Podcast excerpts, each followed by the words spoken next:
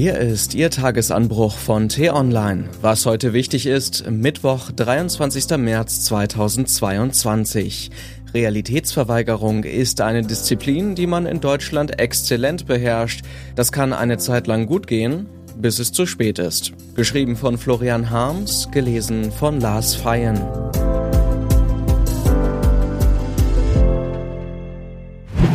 Bis es kracht. Risiken so lange durch die rosarote Brille zu betrachten, bis sie zur akuten Gefahr werden, das können wir hierzulande richtig gut. Wie gut zeigt sich in den drei großen Krisen unserer Zeit. Ukraine, Corona, Klima. Im Umgang mit dem Ukraine-Krieg hält im Politikbetrieb eine merkwürdige Apathie Einzug. Nachdem Putins Angriff alle Welt aufgeschreckt und der Kanzler eine Zeitenwende ausgerufen hatte, wurden eilig Sanktionspakete geschnürt und die milliardenschwere Wiederbelebung der Bundeswehr angekündigt. Doch vier Wochen nach Beginn der Kämpfe scheint das Engagement vieler Politiker zu erlahmen. Verteidigungsministerin Christine Lambrecht irrlichtert durch die Szenerie. Innenministerin Nancy Faeser schiebt die Verteilung der Flüchtlinge auf Städte und Kommunen ab. Außenministerin Annalena Baerbock muss einräumen, dass die Sanktionen zwar Putin treffen, ihn aber nicht vom Weiterbomben abhalten. Im Gegenteil, der Kreml-Chef schlägt immer brutaler zu, lässt Krankenhäuser, Einkaufszentren und Demonstranten beschießen, nimmt keinerlei Rücksicht auf Zivilisten. Angesichts dessen wirkt es seltsam, dass die Bundesregierung sich so schwer tut, ihre Waffenversprechen einzulösen und den Kauf von russischem Erdgas schneller zu drosseln.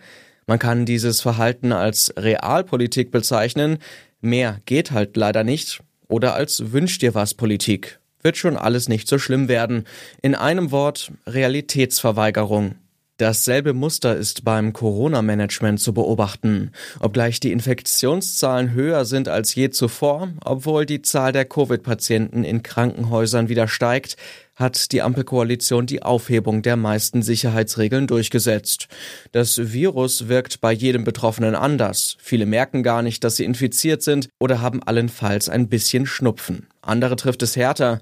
Warum also dürfen sich bald vielerorts wieder Menschen ohne Masken und Abstand tummeln, während das Infektionsrisiko so hoch ist wie nie zuvor? Auch hier liegt die Antwort in der Wünsch dir was Politik. Vor allem die FDP hätte halt so gern, dass der Corona-Mist endlich endet. Das kann man mutig nennen oder Realitätsverweigerung. Auch in der dritten und größten Krise unserer Zeit ist dasselbe Muster zu erkennen. Seit Jahren ist bekannt, dass die Menschheit den Planeten überstrapaziert. Der schockierende Bericht des Weltklimarats vor drei Wochen sollte eigentlich den letzten die Augen geöffnet haben. Stattdessen hat das Ukraine-Krisenmanagement die Aufmerksamkeit für den Klimaschutz verdrängt und Wirtschaftsminister Robert Habeck tütet mit den Scheichs zweifelhafte Erdgasdeals ein. Realpolitik? Vielleicht. Oder Augen zu und durch Politik. Dieser Tage ist viel vom Bestseller Deutschland 2050 die Rede. Darin wird beschrieben, wie die Erderhitzung unser Land verändern wird und warum wir so wenig dagegen tun. Ein Soziologe nennt gegen Ende des Buchs vier Gründe. Erstens vollziehen sich die Veränderungen des Klimas scheinbar langsam, weshalb sie viel zu lange unterschätzt werden.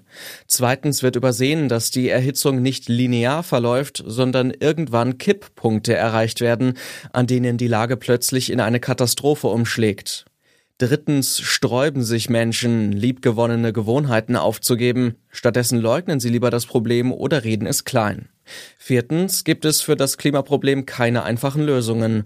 Im Gegenteil, es erfordert weltweit koordinierte Anstrengungen. Vier Gründe, die dazu führen, dass Politik, Wirtschaft und, ja, Hand aufs Herz, in Wahrheit wir alle viel zu spät, zu langsam und zu lasch handeln. Die Probleme sind bekannt, entschlossen angepackt werden sie aber erst, wenn es richtig kracht. Das muss sich ändern. Wir brauchen dringend einen anderen Umgang mit Großkrisen, denn wenn es beim Klima erstmal richtig kracht, dann gnade uns Gott. Was heute wichtig ist. Die T-Online-Redaktion blickt heute für Sie unter anderem auf diese Themen. Zelensky wirbt weiter. Der ukrainische Präsident ist nicht nur ein Kriegsheld, sondern auch ein begnadeter Kommunikator. Einem Parlament nach dem anderen hält er Standpauken. Nach der EU, den USA, Deutschland und Israel ist heute die französische Nationalversammlung an der Reihe. Und Green Deal in Gefahr. Der Ukraine-Krieg hat globale Folgen. Bisher haben die Ukraine und Russland fast 30 Prozent der weltweiten Weizenexporte produziert, etwas geringer der Anteil beim Mais und Raps. Jetzt bleiben die Lieferungen aus. Einige Staaten drohen nun in Hungerkrisen zu stürzen. Heute will die EU-Kommission Vorschläge zur Linderung der Krise vorstellen. Umweltschützer sehen allerdings den Green Deal der EU in Gefahr. Nicht von ungefähr. Die EU-Kommission will heute auf die Vorstellung neuer Gesetze gegen Pestizide verzichten.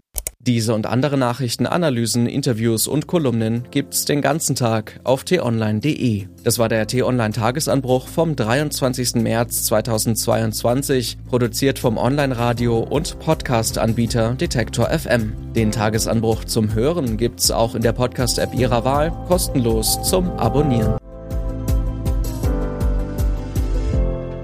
Ich wünsche Ihnen einen frohen Tag. Ihr Florian Harms.